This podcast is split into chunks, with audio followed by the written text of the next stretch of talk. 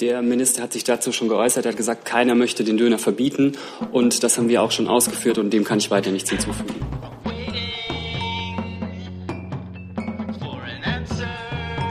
Guten Tag, liebe Kolleginnen und Kollegen. Willkommen in der Bundespressekonferenz. Willkommen unseren Gästen, der stellvertretenden Regierungssprecherin Frau Demmer sowie die Sprecherinnen und Sprecher der Ministerien. Liebe Hörer, hier sind Thilo und Tyler. Jung und Naiv gibt es ja nur durch eure Unterstützung. Hier gibt's keine Werbung, höchstens für uns selbst. Aber wie ihr uns unterstützen könnt oder sogar Produzenten werdet, erfahrt ihr in der Podcast-Beschreibung. Zum Beispiel per PayPal oder Überweisung. Und jetzt geht's weiter. Ich habe auch, äh, wir haben auch Gäste heute, die ich herzlich willkommen heißen. Studenten, zwei wurde mir angekündigt, aus dem Fachbereich Communication und Media Management und von der, die von der BITS Hochschule Berlin kommen und Verbandsmitglieder des Verbandes Presse und Kulturattachés. Sehr schön. Sie sehen nicht aus wie 20, aber ähm, Gruppe scheint etwas dezimiert zu sein, sind uns gleichwohl sehr willkommen.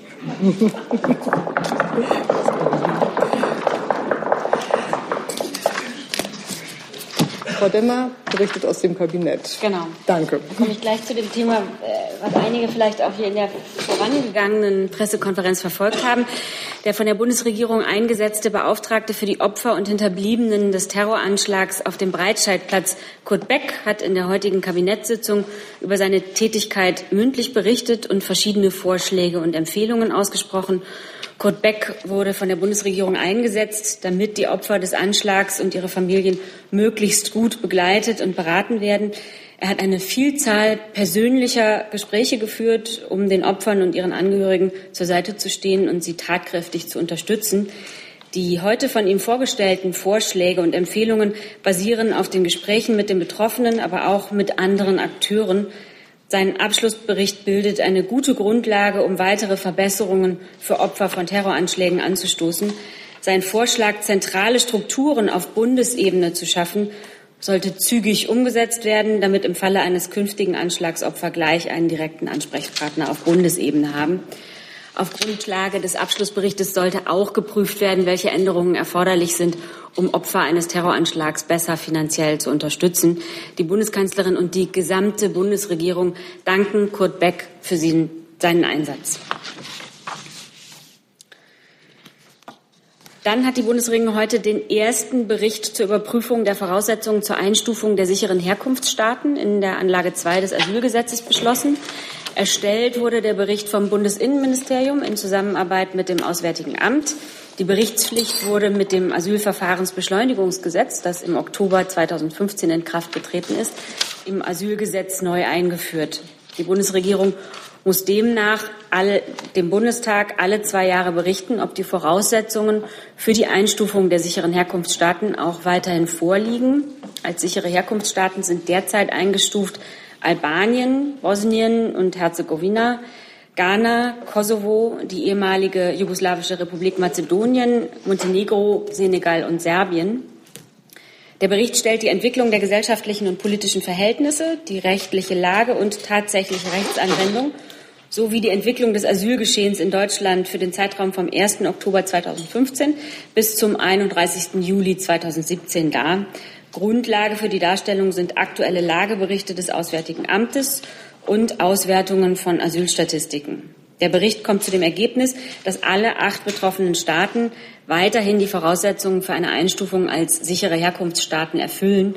Insbesondere sind nach Auffassung der Bundesregierung in diesen Staaten generell und durchgängig weder politische Verfolgung noch Folter oder unmenschliche erniedrigende Bestrafungen bzw. Behandlungen noch Bedrohungen infolge willkürlicher Gewalt im Rahmen eines internationalen oder innerstaatlichen bewaffneten Konflikts zu befürchten.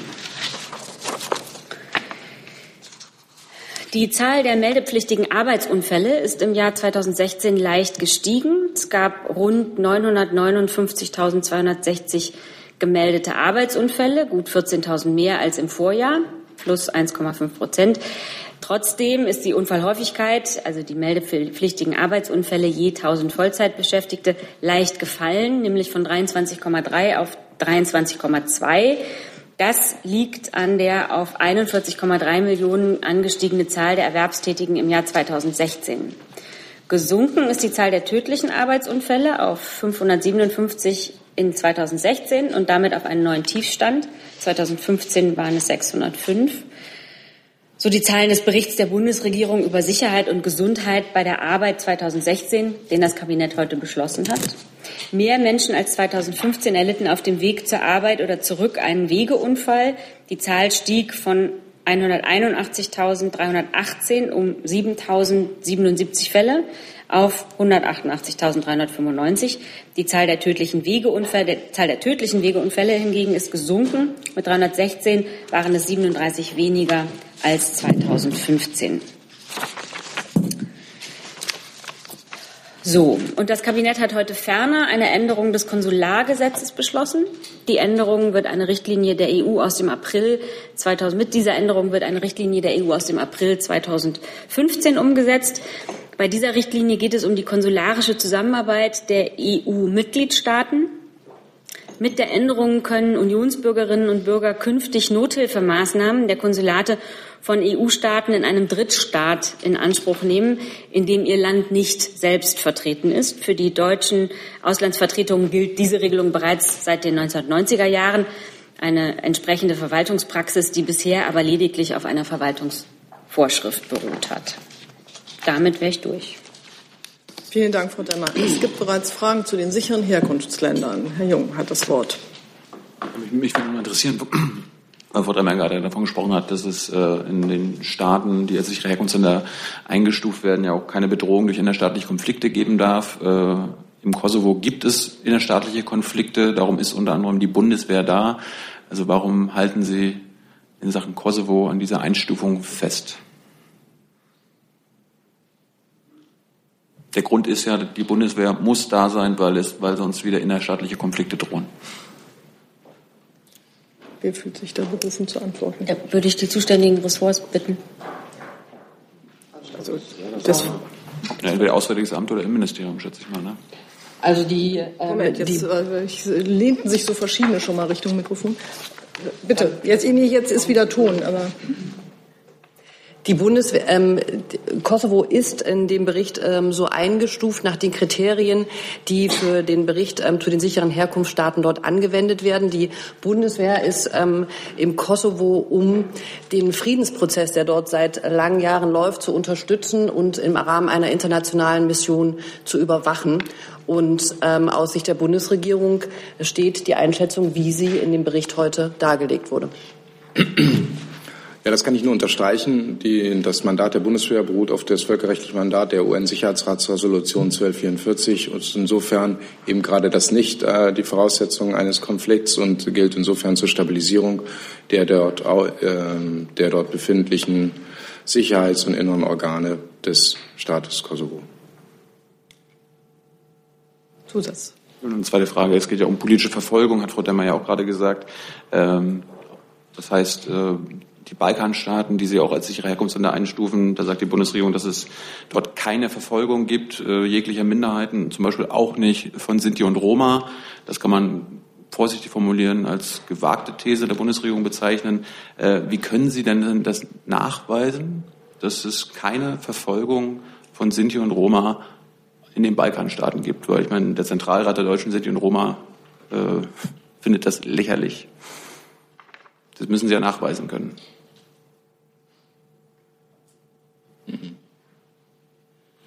Johannes, willst du ähm, was zu den Quellen sagen, die da eingeflossen sind? In den ja, ich kann das relativ kurz halten, weil ähm, ehrlich gesagt ähm, wir das natürlich zur Kenntnis nehmen, was Sie da gerade zitieren, aber der Bericht ja sehr sorgfältig ausgearbeitet ist. Wir werden den im Laufe des Nachmittags, wenn der Deutsche Bundestag sich im Rahmen einer Fragestunde abschließend damit befasst hat, der ist ja Adressat dieses Berichts auch veröffentlichen. Insofern können Sie dann gerne nachlesen, äh, wie sorgfältig hier gearbeitet wurde äh, unter Hinzuziehung der möglichen und erreichbaren Quellen zu allen in Rede stehenden Fragen. Dazu zählen auch die von Ihnen angesprochenen Fragen. Und im Übrigen ist es ja, Herr Jung, das hatten wir hier schon wirklich sehr häufig miteinander diskutiert, mitnichten so, dass die Einstufung eines Herkunftsstaates als sogenannten sicheren Herkunftsstaat bedeutet, dass jedweder Schutz ähm, eines Individuums in Deutschland ausgeschlossen wäre. Wenn ähm, sozusagen in Abkehr von der Regel, äh, für deren Annahme wir, wie gesagt, sehr gute Gründe haben, die äh, Sie äh, dem Bericht entnehmen können, der im Laufe des Nachmittags veröffentlicht wird, wenn in Abkehr von der dort erkannten Regel jemand eben doch individuell eine Verfolgung nachweisen kann, dann besteht selbstverständlich auch ähm, für Herkunftsstaaten, die als sicher eingestuft sind, die Möglichkeit oder für Menschen, die aus diesen Staaten kommen, die Möglichkeit, hier Schutz zu bekommen. Das ist ja mitnichten ausgeschlossen. Es ist nur ein anderes Regel-Ausnahmeverhältnis, was eine Reihe von Verfahrensvereinfachungen insbesondere mit sich bringt, was eine Reihe von Beschleunigungsmöglichkeiten mit sich bringt. Ähm, und was letztlich, ich glaube, das ist migrationspolitisch ja völlig unbestritten, einen weiteren ganz wichtigen äh, Vorteil mit sich bringt, äh, nämlich was die Kommunikation anbetrifft und die Erwartungshaltung derjenigen, die möglicherweise auch aufgrund von Fehlinformationen, bewusst gesteuerter Fehlinformationen Dritter, die daran ein Interesse haben, mit der Erwartung nach Deutschland kommen, hier eine hohe Chance zu haben, bleiben zu können, was mitnichten der Fall ist, was die Schutzquoten belegen, auch die Schutzquoten, die Sie diesem Bericht entnehmen können, sodass also auch in Sachen Migrationssteuerung dieses Instrument nach wie vor aus unserer Sicht ein sehr wichtiges ist. Darf ich noch eine? Bitte. Frau Adebar, Sie sind ja auch an der Berichterstellung des AA ist daran beteiligt. Können Sie uns mal, ich will es mal andersrum probieren, sagen, welche Minderheiten in Bosnien, in Albanien, äh, in Serbien, im Kosovo politisch verfolgt sind?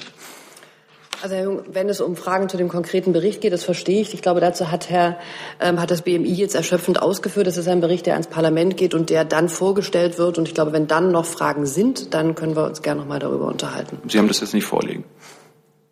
Nein, ich habe es im Moment nicht vorliegen. Gibt es weitere Fragen zu den sicheren Herkunftsländern? Das scheint mir nicht der Fall. Gibt es weitere Fragen zu den Kabinettsthemen, die Frau Demmer vorgetragen hat? Das scheint mir auch nicht der Fall zu sein. Dann habe ich eine kleine Liste hier, da habe ich Herrn Heller stehen. Mit weiteren Themen. Also, Moment, das hat hier nicht geklappt, weil ich auf den falschen Knopf gedrückt habe. Ich möchte fragen nach einem Wirtschaftsthema, dem, äh, der Führung des Airbus-Konzerns. Es gab Berichte, dass der Chef des Airbus-Konzerns, Herr Enders, äh, für eine neue Amtszeit nicht zur Verfügung steht und zum Beispiel die französische Regierung schon darüber informiert haben soll. Mich würde interessieren, ob er die deutsche Regierung auch informiert hat, ob die Bundesregierung etwas weiß davon, dass Herr Enders keine Verlängerung seines äh, Mandats anstrebt. Ja, vielen Dank. Wir kommentieren das nicht, weil wir uns an Personalspekulationen nicht beteiligen und mir ist auch nicht bekannt, dass eine solche Information vorliegt. Ähm, darf, ich, darf ich bitten, ähm, nochmal vielleicht im Hause nachzufragen, denn wenn Herr Enders die französische Regierung informiert hat, die Deutschen haben genau dieselben Anteile wie die Franzosen, dann würde ich annehmen, dass er das gleichlautend auch in, in Deutschland macht, sei es im Kanzleramt, sei es im Wirtschaftsministerium, falls da was ist wäre ich über eine Nachinformation froh. Mhm. Gibt noch weitere Fragen dazu, bitte.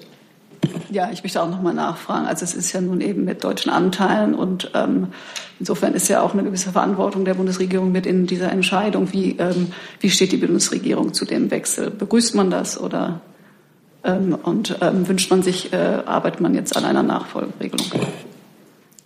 Also wie gesagt, das ist eine Entscheidung des Verwaltungsrates, der trifft die Entscheidung und wird dann eben auch Entscheidungen treffen. Den kann ich auch nicht vorweggreifen, das ist auch nicht meine Rolle. Insofern muss ich das unkommentiert lassen von meiner Seite.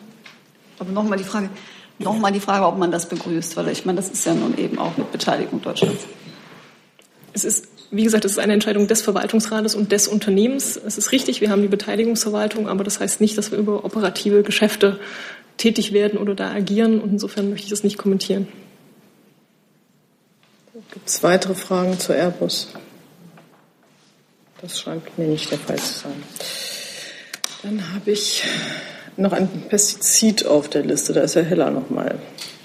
Ähm, ja, ich würde, ich würde gerne ähm, das Landwirtschaftsministerium und das Umweltministerium fragen, aber vielleicht auch ähm, Sie, Frau Demmer, einmal hat Frau Merkel eingedenk der leidigen Erfahrungen mit dem Glyphosat-Thema die Gelegenheit genommen, mit den äh, Ministern Landwirtschaft und Umwelt zu sprechen über dieses Thema, Neonicotinoide, Gott, ich sage es jetzt einmal, dann wissen was gemeint ist.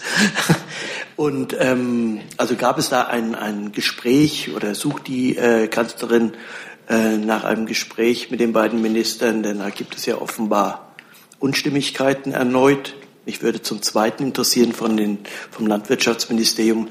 Können Sie mir sagen, was der Grund dafür ist, dass ähm, das Thema jedenfalls nicht als Entscheidungsthema mehr ähm, vom, vom zuständigen EU, ich glaube es Ministerrat, äh, betrachtet wird, also verschoben worden ist? Und äh, mich würde auch interessieren, ob die beiden Häuser Umwelt, äh, Landwirtschaft, ob es da inzwischen ein physisches Gespräch gab zwischen den beiden Ministern, um die Unstimmigkeiten auszuräumen äh, darüber, ob äh, diese Pestizide verboten werden sollen oder nicht.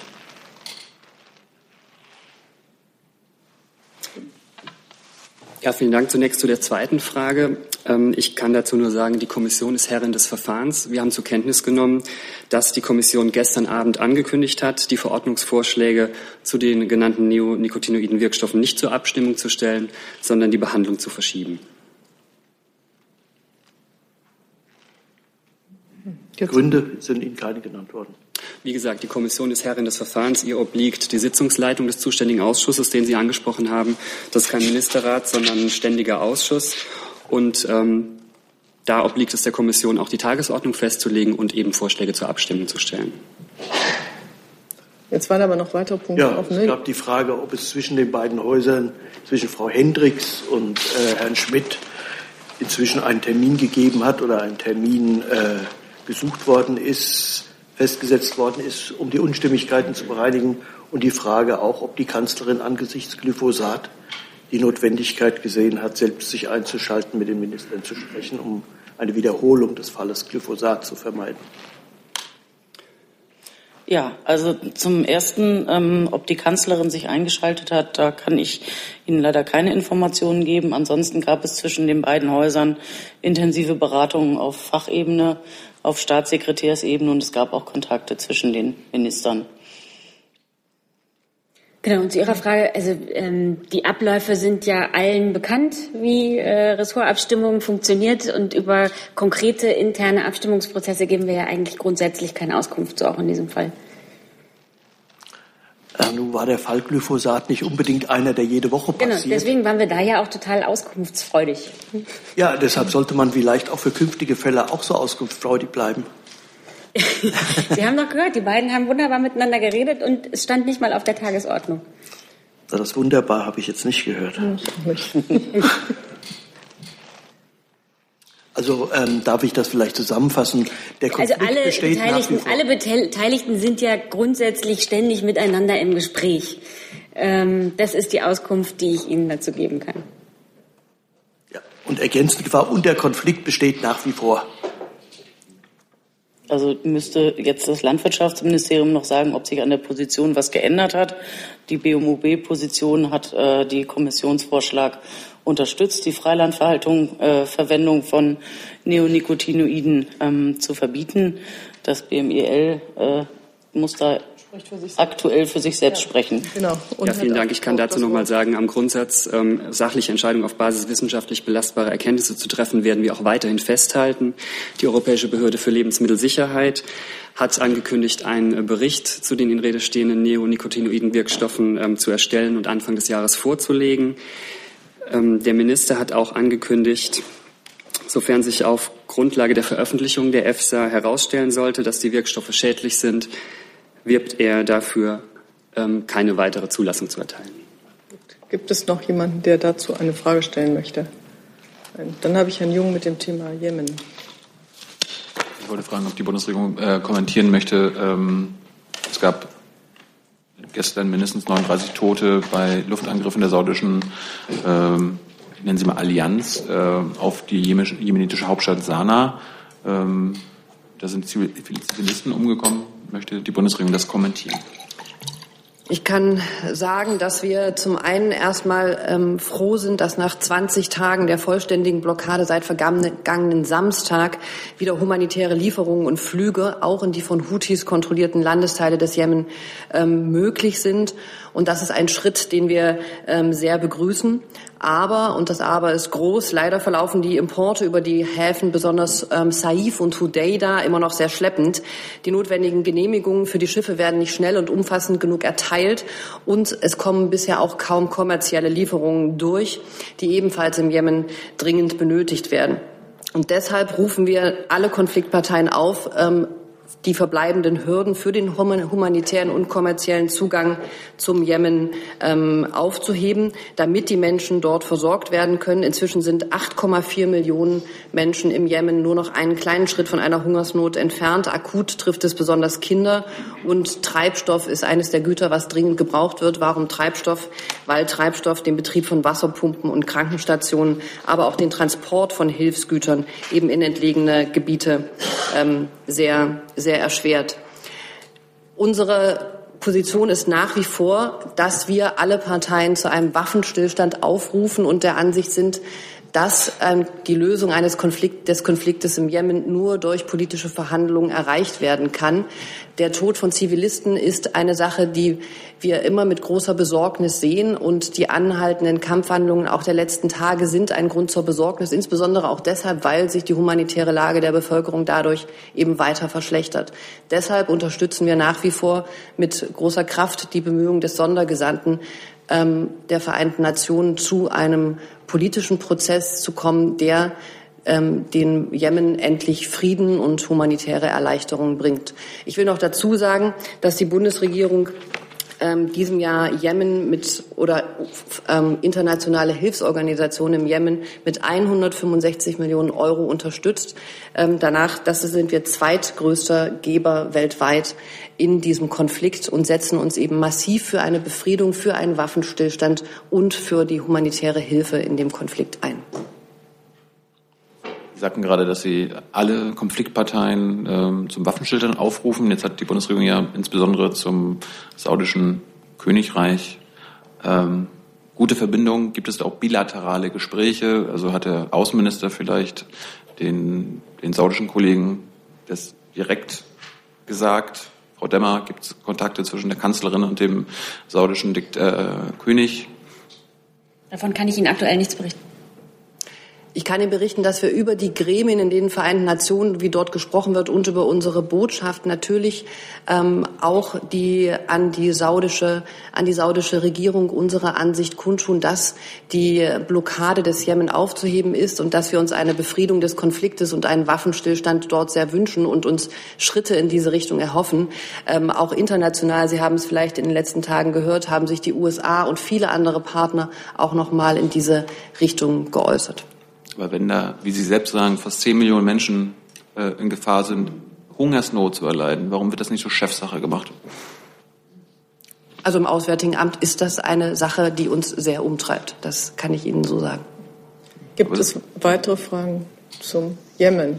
Zum Jemen? Ja. Also ich habe gerade gehört, dass Sie 165 Millionen Euro einplanen für humanitäre Hilfe dort. Mhm. Ähm, wie können Sie das im Einklang damit bringen, dass eigentlich Saudi-Arabien auch noch einer der Parteien da, da so mit involviert ist, äh, von Deutschland seit vielen Jahren und Jahrzehnten hochgerüstet äh, wird mit Waffen? Also ich glaube, zur Zielrichtung unserer humanitären Hilfe und zu dem Grundsatzkonflikt und wie wir ähm, eine Lösung dort anstreben, habe ich, glaube ich, gerade ausführlich ausgeführt und dem habe ich jetzt nichts hinzuzufügen. Ja, ich verstehe das schon, dass, äh, dass Sie humanitäre Hilfe leisten möchten und tun. Aber passt das dann damit zusammen, dass man eigentlich äh, keine Waffen in Kriegsgebiete liefern kann oder an Parteien, die in Kriegen involviert sind und das dann doch äh, eben passiert? Also äh, Sie mögen werten oder für sich Fragen beantworten, wie Sie das tun möchten. Ich habe zu dem Konflikt und zu der Stellung der Parteien ähm, im Moment ähm, ausgeführt, das, was ich hier auszuführen habe. Also bedeutet das, dass Sie äh, Zusatz. Ähm Wir machen zwei Zusätze normalerweise. Jetzt machen Sie mal Ihren dritten. Bedeutet das, dass, ähm, dass es eigentlich egal ist, sozusagen, dass diese, diese äh, deutsche Waffen äh, nach Saudi-Arabien geliefert werden und dann eben auch eingesetzt werden in Konflikten und in Kriegen? Das kann auch für das Bundesverteidigungsministerium eine Frage sein. Naja, für Waffen ist ja eigentlich eher der Rüstungsexportbericht zuständig und das wäre das Wirtschaftsministerium. Oder ich sehe Sie leider gerade nicht. Ich, ich stelle mal den Ton an, vielleicht hilft das. Also ich glaube, Sie vermengen äh, Fragen, die ich nicht vermengen möchte und daher zurückweise. Ganz generell nur zum Thema Rüstungsexporte haben wir ja hier wiederholt und stetig Stellung genommen. Die Exportentscheidungen ergehen ja nicht im luftleeren Raum, sondern sie gehen auf Basis klarer und restriktiver Regeln, aufgrund klarer gesetzlicher Regelungen, die genau in Blick nehmen das jeweilige Empfängerland, den Art, die Art des Rüstungsgutes und den vorgesehenen Verwendungszweck. Und das ist die Basis für die restriktive Rüstungsexportpolitik der gesamten Bundesregierung. Ich, ich mache jetzt mal. Ich weise das erneut zurück und jetzt teile es schön der Reihenfolge nach. Ja. Ähm, so, wir machen eine Frage und eine Nachfrage. Da bleiben wir auch bei. Da halten sich auch alle dran. Und Herr Jung hatte die nächste Frage und dann nehme ich Sie gerne wieder dran. Frau Baron, äh, im dritten Quartal laut, Ihrem, laut Ihrer Auskunft äh, wurden Rüstungsexporte in, äh, insgesamt von 1,27 Milliarden Euro genehmigt. Davon 148 Millionen Euro ging da, äh, kamen da aus Saudi-Arabien. Äh, können Sie uns mal sagen, wie viel sich das ähm, aufs ganze Jahr belaufen könnte? Vielleicht haben Sie schon eine Einschätzung im vierten Quartal, weil das ist ja interessant. Also wenn jetzt 165 Millionen an den Jemen gehen und wir denjenigen, ähm der den Krieg führt, äh, mit dem mehr Kasse machen, als wir Hilfe geben. Sie kennen ähm, die Art und Weise, wie wir die Zusammenstellung vornehmen. Es gibt jedes Jahr einen Zwischenbericht und einen ähm, finalen Jahresbericht zu den Rüstungsexporten. So wird es auch in diesem Jahr sein. Und im Übrigen haben wir in verschiedenen äh, parlamentarischen Anfragen gerade in den letzten Wochen dazu Stellung genommen. Die sind alle abrufbar. Darauf möchte ich verweisen. Aber Sie würden jetzt nicht bestreiten, dass Deutschland mehr Geld durch Rüstungsexporte nach Saudi-Arabien einnimmt, als wir zum Beispiel Hilfe an die jemenitische Bevölkerung geben, korrekt? Wir nehmen kein Geld für Rüstungsexport ein. Wir treffen Rüstungsexportgenehmigungsentscheidungen. Bezahlungen sind keine Frage von Rüstungsexportgenehmigungsentscheidungen. Ja, ich glaube, ich habe alles dazu gesagt. Ich auch. Gibt es noch mal, wollten Sie noch mal dazu nachfragen? Ich höre gerne zu. Bitte? Ich höre gerne zu. Keine Frage mehr. Gut. Gibt es noch Fragen zu diesem Thema von jemand anders? Das scheint mir nicht der Fall zu sein. Dann habe ich Frau Jen mit einem anderen Thema. Ja, auch noch mal eine Frage zum Brexit. Ähm, Staatsminister Roth hat gestern die britische Regierung noch mal angemahnt, äh, die Versprechen einzuhalten. Es geht insbesondere um die Frage, inwiefern die äh, jetzt eingegangenen finanziellen Verpflichtungen äh, gezahlt werden müssen, ähm, wenn es letztendlich nicht zu einem äh, Gesamtpaket, also zum Handelsabkommen kommt. Also was ist da die Position der Bundesregierung, Frau Demmer? Oh, ich habe jetzt in den Papieren gewühlt. Können Sie es nochmal? also nochmal komplett. Also äh, Staatsminister Roth hatte äh, gestern die äh, britische Regierung angemahnt, äh, die Verpflichtungen, also die Versprechen einzuhalten. Dabei geht es insbesondere um die Zahlungsverpflichtungen, die jetzt eingegangen worden sind, äh, ob die dann auch fällig werden, wenn es nicht zu einem Handelsabkommen kommt, also wenn es nicht zu einem Gesamtpaket kommt. Also wir gehen davon aus, dass Großbritannien seine finanziellen Verpflichtungen einhalten wird. Davon unabhängig gilt aus Sicht der EU der 27, nichts ist vereinbart, bevor nicht alles vereinbart ist wie wir hier schon vielfach äh, gesagt haben. Insbesondere kann es auch nur dann, ähm, also genau, damit mache ich Schluss. Und äh, teilen Sie die Mahnung denn auch, äh, die, die ähm, Versprechen einzuhalten? Weil das hat ja jetzt auch Barnier nochmal gemacht. Also wir gehen davon aus, dass Großbritannien seinen finanziellen Verpflichtungen nachkommt. Und zu den äh, Aussagen von Staatsminister Roth kann vielleicht Frau Adebar noch ähm, ja, Herr Roth hat sich gestern dahingehend geäußert, dass, ähm, dass er eine, eine, einen Gleichlauf in der Kommunikation zu Hause und in Brüssel sozusagen angemahnt hat. Ähm, und wie Sie sagen, hat Barnier heute vor dem Europäischen Parlament ja nochmals klargestellt, dass die EU ähm, keine Rückschritte in dem Besprochenen akzeptiert und dass es jetzt darauf ankomme, die erzielten Vereinbarungen schnell in juristisch bindende Vorgaben zu gießen. Wir unterstützen grundsätzlich voll und ganz ähm, ähm, ähm, Michel Barnier und die, das Verhandlungsmandat der Kommission und auch so, wie er sich heute geäußert hat. Weitere Fragen zum Brexit? Dann US-Tax, Herr Heller. Ähm, ich möchte ich möchte das Finanzministerium und das Wirtschaftsministerium, ich weiß nicht, bei wem das angesiedelt ist, bei Ihnen kurz ähm, fragen. Gibt es bei Ihnen im Hause sowas wie eine Wirkungsstudie, wie die US-Steuerpläne, so wie sie sich jetzt abzeichnen, auf die deutsche Wirtschaft sich auswirken wird. Und zum, vom Finanzministerium würde ich gerne noch wissen, ob Sie schon irgendetwas an, an Reaktionen aus den USA gehört haben auf den Brief der fünf Minister an ihren Amtskollegen in den USA, über welche Quellen auch immer, also vom Minister selbst oder von irgendwelchen anderen Regierungsstellen, gibt es da was oder erwarten Sie da auch gar nichts? Ich kann gerne kurz anfangen. Also derzeit läuft ja noch das Verfahren auf US-Seite und äh, damit ist noch nicht ganz final, was äh, natürlich beschlossen werden soll. Einer der, der Kerninhalte ist sicher die Senkung des Körperschaftssteuersatzes. Daneben gibt es auch ähm, Teile, die wir ähm, als, als problematisch einordnen. Und wir befinden uns im, im Austausch ähm, auch mit, mit, mit Washington dazu. Aber wir möchten gerne den finalen Entwurf auch abwarten, bevor wir ihn dann bewerten. Aber natürlich beobachten wir es sehr genau und führen Gespräche zum Thema. Ja, da habe ich gar nicht viel hinzuzufügen. Also die äh, Kollegen aus dem Finanzministerium stehen im Austausch mit ihren äh, amerikanischen Partnern. Auch auf EU-Ebene äh, wird zu dem Thema gesprochen. In ihrer Sitzung äh, äh am, am 5.12. haben die europäischen Finanzminister sich zu dem Thema ausgetauscht und die Kommission, die Europäische Kommission gebeten, zu prüfen, ob die äh, Pläne das geht ja noch nicht um Gesetz, sondern um die Gesetzgebungspläne, ob die mit, äh, mit den internationalen Regeln vereinbar sind. Und äh, da werden wir weiter im Gespräch bleiben.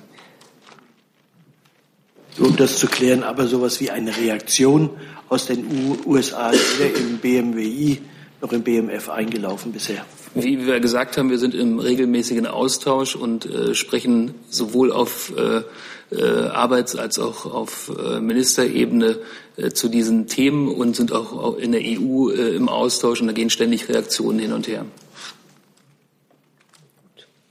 Gibt es weitere Fragen dazu? Das ist nicht der Fall. Dann habe ich Herrn Jung mit einem anderen Thema. Ich wollte zum Thema Bitcoin kommen, auch gleich bei Herrn Kolberg bleiben. Ähm, erstens, wie bewerten Sie die aktuelle Entwicklung äh, bei dieser Kryptowährung? Die wird ja jetzt ja auch immer mehr an normalen Börsen gehandelt. Und die zweite Frage, China hat den Handel mit Kryptowährungen, damit auch mit Bitcoin mittlerweile untersagt. Im EZB-Rat wird jetzt über eine stärkere Regulierung nachgedacht. Nur ist die EZB natürlich nicht für äh, andere Währungen außer den Euro zuständig. Darum würde mich interessieren, ob es seitens des Finanzministeriums Überlegungen gibt, Bitcoin und andere Kryptowährungen gesondert zu regulieren. Ja, vielen Dank für die Frage. Also das BMF, äh, die BaFin und die Bundesbank beobachten die Entwicklung am Finanzmarkt äh, natürlich sehr aufmerksam. Das gilt auch für Bitcoins, auf die sich ja Ihre Frage bezieht. Äh, Im Übrigen äh, gilt natürlich, dass wir einzelne Kursentwicklungen hier nicht äh, kommentieren. Grundsätzlich kann ich Folgendes festhalten. Äh, Bitcoin sind kein gesetzliches Zahlungsmittel und unterliegen auch keiner Einlagensicherung. Demnach werden Sie da, ähm, gibt es keine, keinen Regulierungsbedarf. Also, weil die Chinesen sehen den ja und in Amerika gibt es da jetzt auch. Ich habe ja gesagt, dass wir das äh, die Entwicklung ganz äh, aufmerksam beobachten, zusammen mit den äh, Aufsichtsbehörden. Und das ist der Stand, den ich jetzt hier berichten kann. Bitcoin? Herr Heller. Ähm, beobachten ist das eine. Ähm, Handlungen prüfen das andere. Es gibt ja schon Staaten, die sich überlegen, ob sie zum Beispiel Steuern auf Spekulationsgewinne bei Bitcoins ähm, ziehen sollten. Äh, sind Sie denn schon in einem Stadium, wo es auch um Handlungen geht, oder ist das erstmal nur das Beobachten äh, der Marktentwicklung? Also müssen wir zwei Punkte unterscheiden. Das, was eben gefragt wurde, die Auswirkungen auf den Finanzmarkt. Sie haben jetzt die Besteuerung äh, angesprochen. Äh, für Bitcoins gelten da die allgemeinen Regeln für Spekulationsgeschäfte. Kursgewinne sind steuerpflichtig. Wenn zwischen Kauf und Verkauf nicht mehr als ein Jahr lag, ist die Jahresfrist abgelaufen, sind die Gewinne steuerfrei. Äh, wichtig ist, dass die Regelung in beide Richtungen gilt, also auch Verluste betrifft.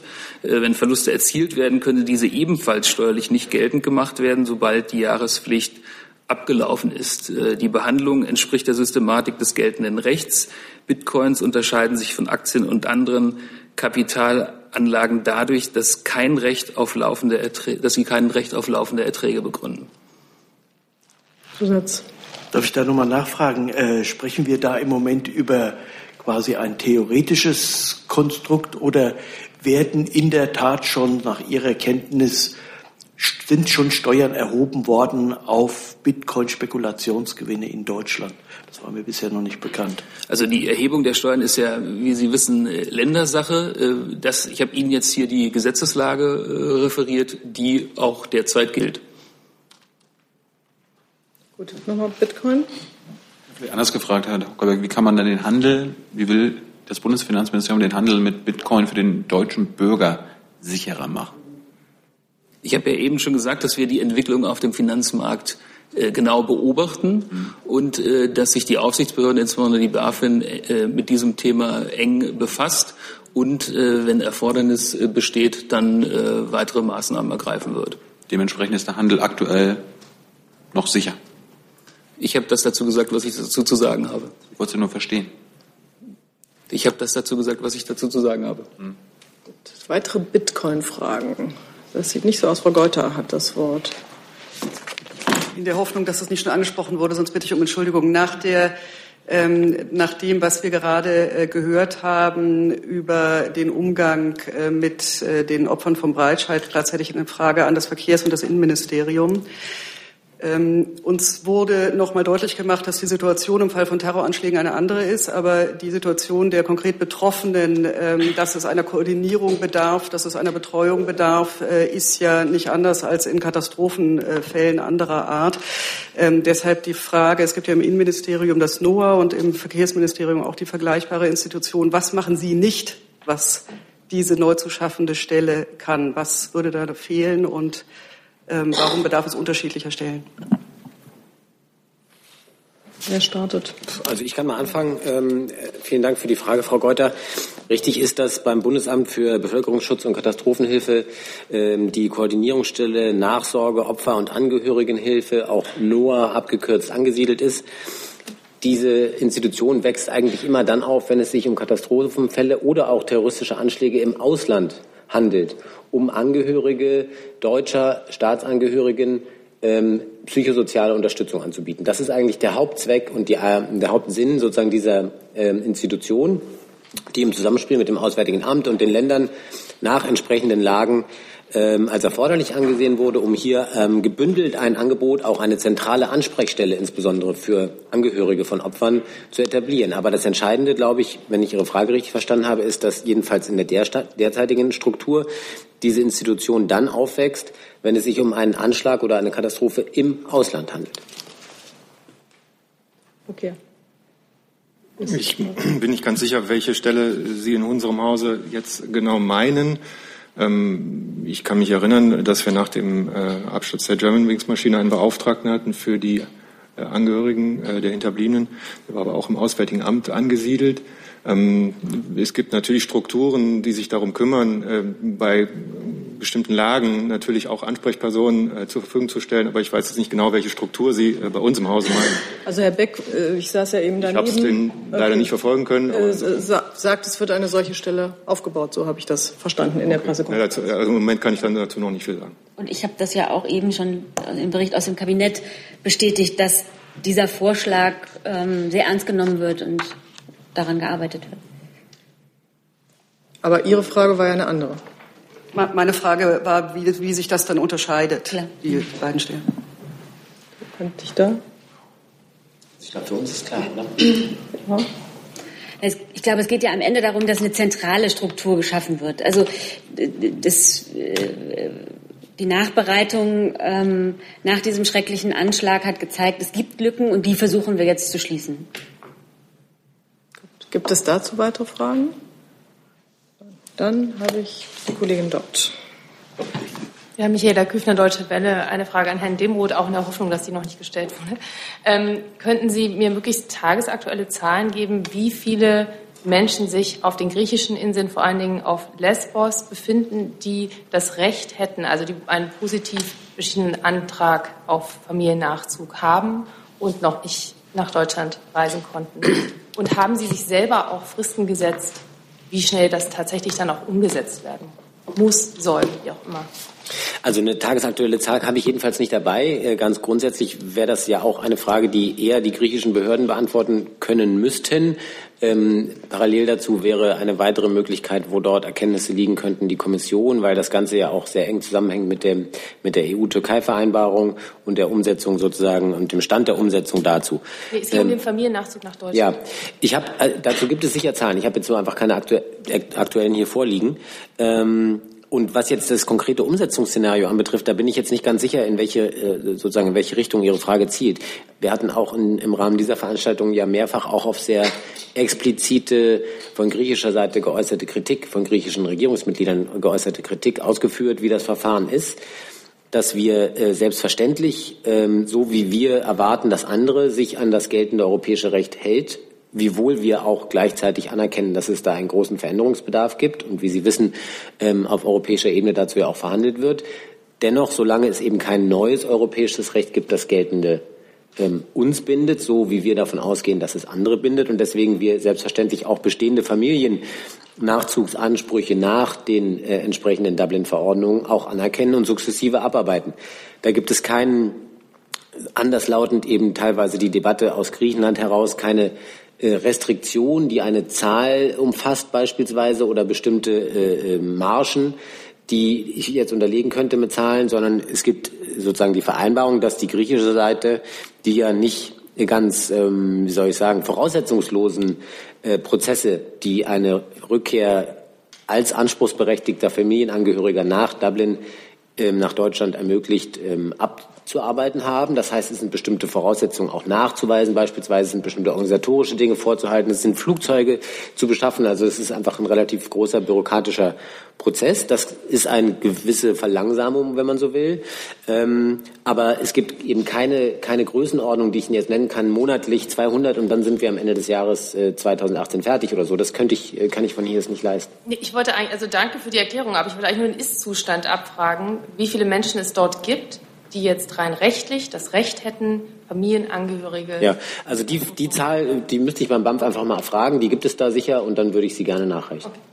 Aber die gibt es beim BAMF, nicht bei Ihnen, oder? Die gibt es beim BAMF, aber ich kann gerne sozusagen als äh, serviceorientierte Pressestelle zu sagen, dass ich äh, mal ja, für Sie, Sie das nachfrage. machen wollen, ist ja nett von Ihnen. So. Gibt es weitere Fragen dazu, zu dem Thema? Bitte schön. Ähm, das griechische Innenministerium hat äh, bekannt gegeben, dass von den oder aus den überfüllten Lagern auf den Ostägäisinseln ähm, mehrere hundert äh, Flüchtlinge aus Festland zum Festland gebracht wurden, nach Piräus.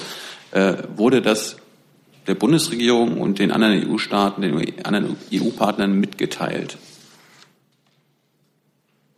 Also ist mir jedenfalls nicht bekannt. Ich habe das auch zur Kenntnis genommen. Es gibt ja da ein Steuerungsgremium, was eben für die Umsetzung der EU-Türkei-Vereinbarung und in dem Kontext würde ich das Ganze ja erstmal verorten, ähm, zuständig ist. Die ist bei der Kommission angesiedelt. Ähm, da gibt es natürlich auch enge Verbindungen und regelmäßige Kontakte äh, persönlich über Telefon und E-Mail und all das mit den deutschen Vertretern. Aber ob jetzt genau dieser Sachverhalt vorab bekannt war, weiß ich nicht. Müsste das griechische Innenministerium die EU-Kommission? Das würde ich so verstehen, ja. Aber auch da bin ich nicht der Experte. Okay. Weitere Fragen zum Thema Migration, Flüchtlinge, Griechenland und so? Nicht der Fall? Dann habe ich Herrn Jung noch mit einem anderen Thema. Oder war das das ja, Thema? Nee. Frau Adebar, also ja. mich würde interessieren, wie es den deutschen Gefangenen in der Türkei geht. Ähm, haben mittlerweile alle konsularische Betreuung bekommen? Wenn nein, wie viele nicht? Wie geht es insbesondere Herrn Yücel, Frau Tulu? Ja, unser deutscher Botschafter in Ankara hat am 28.11. Meschale Tulu im Gefängnis ähm, besuchen können. Die beiden konnten zwei Stunden miteinander sprechen. Ähm, es geht Frau Tulu den Umständen entsprechend gut. Als dieses Gespräch stattfand, war die Nachricht, dass ihr ähm, Ehemann freikommt, noch nicht bei den beiden angelangt, falls das eine Nachfrage wäre. Am 1.12. hat dann auch noch mal ein weiterer Besuch durch unsere Leiterin der Rechts- und Konsularabteilung stattgefunden. Und wie Sie wissen, wird der Prozess gegen Frau Tulu am 18.12. fortgesetzt. Wir werden auch diesen Prozess natürlich ähm, äh, sehr eng beobachten und ähm, versuchen da ähm, im Saal daran teilzunehmen. Herr Yücel wurde am 6.12. durch unseren Generalkonsul Herrn Birgelen besucht. Auch ihm geht es den Umständen entsprechend gut. Vielleicht haben Sie mitbekommen, dass es eine Verlegung innerhalb der Haftanstalt gab, ähm, so dass Herr Yücel jetzt ähm, den Austausch mit seinen Mitgefangenen doch, ähm, ähm, doch zugutekommt und er sich sehr darüber freut. Ähm, er kann sich jetzt mit Mitgefangenen ähm, unterhalten für eine gewisse Zeit am Tag und das ist ähm, im Vergleich zu den vorherigen Haftbedingungen ähm, ein, äh, ein Fortschritt. Und Herr Bürgerlin konnte sich auch um, über eineinhalb Stunden ungestört mit Herrn Yücel ähm, unterhalten. Ähm, zu der Gesamtzahl der deutschen Staatsangehörigen, die in der Türkei in Haft sind, beläuft sich die Gesamtzahl aller in Haft befindlichen auf 51, zwei davon in Abschiebehaft. 27 Fälle von deutschen Staatsangehörigen sind uns bekannt, die mit Ausreisesperren belegt sind. Und ähm, neun ähm, Strafvorwürfe, neun Verhaftete, bei denen wir ähm, sicher davon ausgehen, dass es politische Strafvorwürfe gibt und neun Personen, neun deutsche Staatsangehörige, die deshalb ähm, in, in Haft sind. Ähm, davon sind vier Doppelstaatler. In drei Fällen haben wir noch keinen konsularischen Zugang. Und äh, bei den drei Fällen sind das alles drei Fälle, äh, wo es Doppelstaatler sind? Ja.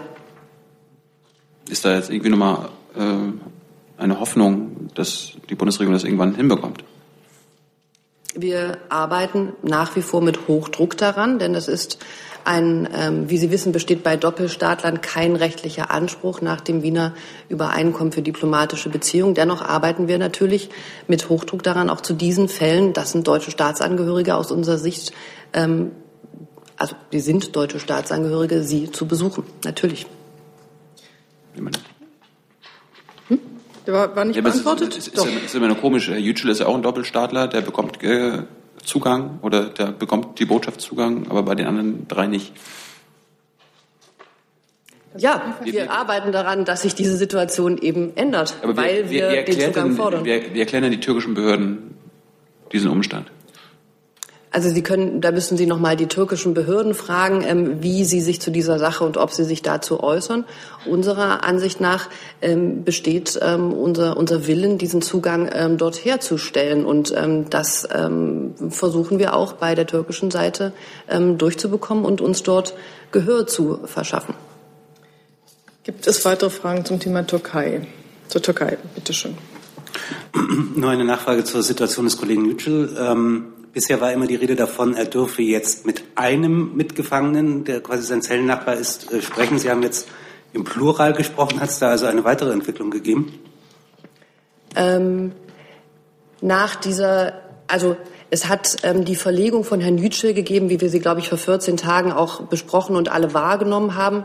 Eine andere Verlegung aus dieser Situation heraus hat es nicht gegeben. Bei der Frage Plural oder nicht müsste ich dann noch mal, falls wir dazu was sagen können, genau nachschauen, wie sich diese Situation verhält. Aber es ist immer noch der gleiche Ort, an dem er sich jetzt befindet. Okay.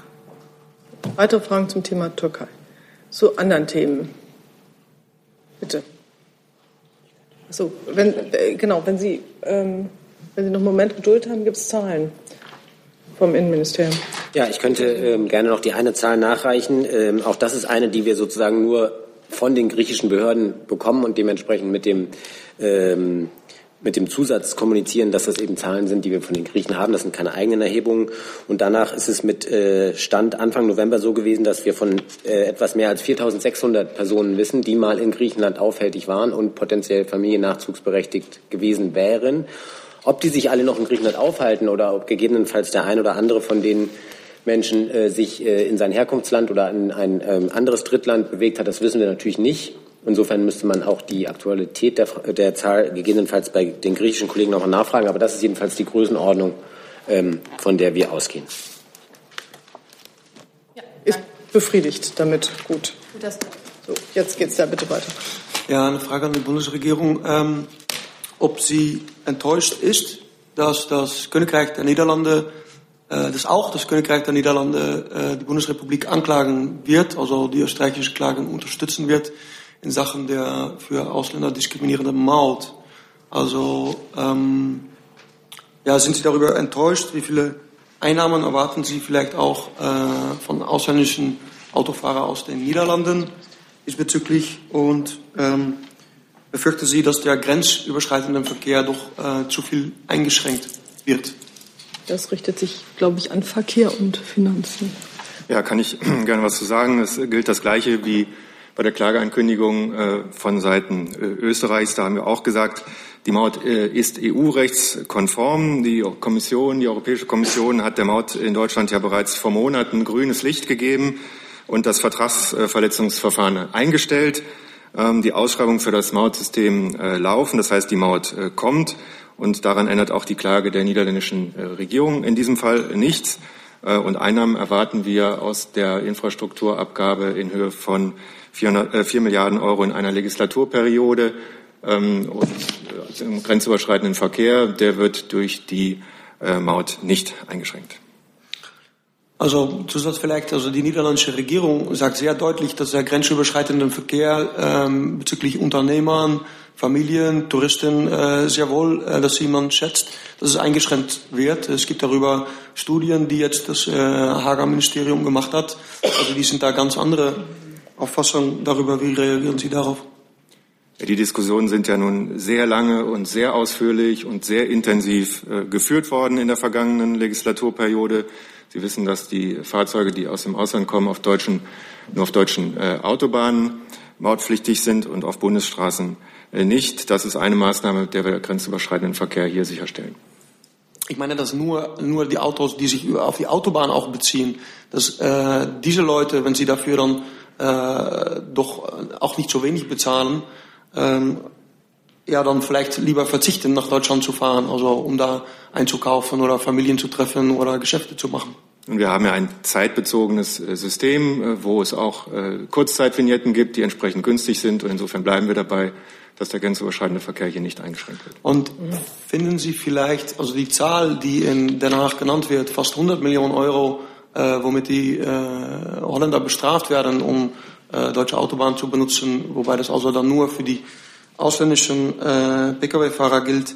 Ähm, diese Zahl finden Sie nicht etwas hoch, so äh, um ein, ein Land, aber auch viele andere Länder so auf diese Weise zu äh, bestrafen für den Besuch äh, von Deutschland?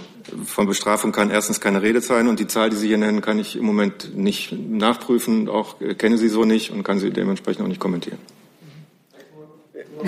Also Sie möchten jetzt noch eine fünfte Frage stellen. Sie möchten jetzt noch eine fünfte Frage stellen. Ja, es ist aber die fünfte Nachfrage jetzt. Das ist dann bei die letzte, ja? Bitte. Also es ist eine offizielle Zahl aus Den Haag. Und äh, Sie haben gesprochen von ungefähr äh, eine Milliarde Euro pro Jahr, die damit eingenommen werden soll. Äh, wenn die Hager Zahl stimmt und wenn Ihre Zahl auch stimmt, das bedeutet also, dass äh, etwa ein Zehntel ähm, des Mautaufkommens in einem Jahr dann eben aus den Niederlanden kommen soll? Nein, ich habe mich nicht auf die Zahl von Niederlanden äh, bezogen. Ich glaube, ich habe die Zahl auch äh, falsch genannt. Äh, von den ausländischen äh, Autofahrern erwarten wir in Deutschland 500 äh, Millionen im Jahr insgesamt aus allen Teilen der Nachbarstaaten. Also dann ein Fünftel aus Holland? Ich kann es nicht, auf Holland, die Zahl kenne ich nicht, auch wenn Sie es jetzt noch mal fünfmal wiederholen. Gut. Gut. Gibt es sonst noch jemanden, der zur Maut fragen möchte? Herr Jung, Sie möchten zur Maut fragen. Können Sie die Zahlen denn nachreichen in Sachen Holland? Weiß ich nicht, kann ich mal gucken. Danke. Muss mal gucken. Ähm, Maut ist durch. Jetzt hatte ich aber noch irgendeine Meldung, oder? Gibt es noch? So, Herr Jordans. Ja, aber ich hatte noch irgendwie. Nein, dann erstmal bitte da.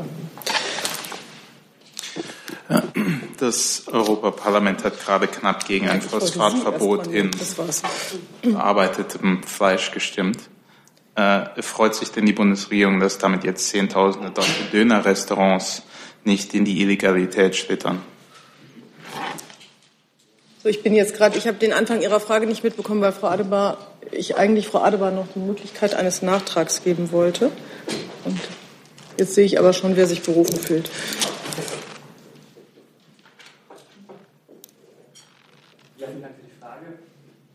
Entschuldigung, so. Jetzt. Danke für die Frage. Der Minister hat sich dazu schon geäußert. Er hat gesagt, keiner möchte den Döner verbieten. Und das haben wir auch schon ausgeführt und dem kann ich weiter nichts hinzufügen. Moment, hier ist gerade Durcheinander. Hm? War diese Äußerung jetzt heute? Tagesaktuell Reaktion auf die Abstimmung oder? Ich meine, es war in der vergangenen oder vorvergangenen Woche. Gut. Dann darf ich vielleicht fragen, hat man denn diese Abstimmung so erwartet? Oder hat man irgendwelche Vorkehrungen, Notfallmaßnahmen oder ähnliches getroffen? Für den Fall, dass es nicht so ausgefallen wäre. Wie üblich kommentieren wir die Abstimmung des Europaparlaments nicht. So. Weitere Fragen dazu? Das ist nicht der Fall. Frau Adebar, Sie hatten noch was nachzutragen, das wollte ich. Ich habe den kurzen Nachtrag zu machen, dass unserer Kenntnis nach Herr Yücel im Freibereich des Gefängnisses Zugang zu mehreren Mitgefangenen hat. Mhm. Gut. Jetzt habe ich noch Herrn Jung mit einer anderen Frage. Nicht mehr. Gibt es noch weitere Fragen zu Themen, die wir noch nicht behandelt haben? Bitte schön. Äh, ich weiß nicht, ist schon etwas gesagt über, über Polen, über die Regierungserklärung in Polen? Bis jetzt nicht. Was möchten Sie denn wissen? Ähm, ich möchte wissen, ob die Bundesregierung ähm, befürchtet, dass die Pressefreiheit in einem großen EU-Land in Gefahr ist, nachdem da äh, einer der größten TV-Sender mit einem Bußgeld von anderthalb Millionen Zloty ähm, rechnen kann, weil sie Demonstrationen gefilmt hat äh, bezüglich, ähm, ja, bezüglich der Opposition in Polen. Da ist. Ich weiß nicht, wer sich da, wer, wer zuständig ist, sich zu äußern zu Polen oder wer sich berufen fühlt, sich dazu zu äußern. Also mir ist der konkrete Vorgang ähm, leider im Moment nicht bekannt. Ähm, ja, und deswegen möchte ich jetzt auch den, den Inhalt dieses Sachverhalts von hier aus an dieser Stelle nicht kommentieren. Also ich kann es nochmal ganz einfach erklären. Es geht um äh, TVN, das ist einer der größten Sender in Polen. Anderthalb Millionen Sotti, das ist äh, fast eine halbe Million Euro. Äh, Sie müssen das vergleichen, wie wäre es, wenn es eine Demonstration von Pegida oder von anderen vor dem Kanzleramt gibt und dass dann der Sender RTL in Deutschland eine halbe Million Euro Bußgeld kriegen würde. Würden Sie dann sagen, dass die Pressefreiheit in Gefahr ist, in diesem Fall in einem großen Nachbarland? Das ist jetzt eine sehr hypothetische Frage und ein womöglicher Vergleich, den ich mir nicht zu eigen mache und auf den ich auch nicht antworten möchte. Grundsätzlich ist zu sagen, dass die Bundesregierung den Dialog, den ähm, ähm, Brüssel mit ähm, Warschau führt, zu vielen verschiedenen Fragen. Da gibt es die Fragen der Justizreform, da gibt es ähm, viele Fragen, die, die mit Polen dort besprochen wurden, unterstützt. Und ähm, diesen Dialog, weil wir eben ähm, auch europäische Werte unterstützen in der EU allgemein, auch diesen Dialog grundsätzlich unterstützt. Herr Jung dazu? Hey Leute, Jung und Naiv gibt es ja nur durch eure Unterstützung. Ihr könnt uns per PayPal unterstützen oder per Banküberweisung, wie ihr wollt. Ab 20 Euro werdet ihr Produzenten im Abspann einer jeden Folge und einer jeden Regierungspressekonferenz. Danke vorab. Frau Demmer, die Kanzlerin hat ja dem äh, neuen polnischen Ministerpräsidenten gratuliert. Äh, ist das nur schriftlich passiert oder hat sie ihn angerufen? Und ich habe in der Gratulation keine mahnenden Worte in irgendeiner Weise gefunden äh, zu den zum Beispiel Justizreformen und äh, Problemen bei der Pressefreiheit in Polen. Hat sie das anderweitig angesprochen? Ähm, ich kann Ihnen von einem Telefonat nichts berichten. Ich kann Ihnen äh, berichten, dass es eben schriftliche Glückwünsche gegeben hat, äh, in denen die Bundeskanzlerin die deutsch-polnischen Beziehungen äh, und die Vielfältigkeit und der Lebendigkeit, die Lebendigkeit dieser Beziehungen äh, betont hat und die äh, dass die Länder Deutschland und Polen durch eine intensive zivilgesellschaftliche, wirtschaftliche und kulturelle Zusammenarbeit eng miteinander verbunden sind. Das habe ich auch vorliegen. Wie wichtig äh, uns die Pressefreiheit ist, das wissen Sie. Und Sie wissen auch, dass wir grundsätzlich Differenzen mit unseren Partnern auch immer ansprechen. Also hat sie das jetzt mit ihm angesprochen und das wurde. Ich habe ja gesagt, ich kann Ihnen von einem Gespräch nichts berichten. Ähm, Sie kennen offensichtlich die Pressemitteilung und Sie kennen aber auch unsere Gepflogenheiten, dass wir Differenzen mit unseren Partnern besprechen. Wann hat die Kanzlerin das letzte Mal mit der polnischen Regierungschefin oder dem aktuellen Regierungschef über die Probleme der Pressefreiheit und der Justizreform gesprochen? Konkret kann ich Ihnen dazu keine Angaben machen. Danke. Gibt es weitere Fragen zu diesem Thema oder zu anderen Themen? Das scheint mir nicht der Fall zu sein. Dann danke ich unseren Gästen herzlich für ihr Kommen, verweise darauf, dass in einer halben Stunde das Briefing zum EU-Gipfel beginnt und schließe diese Pressekonferenz.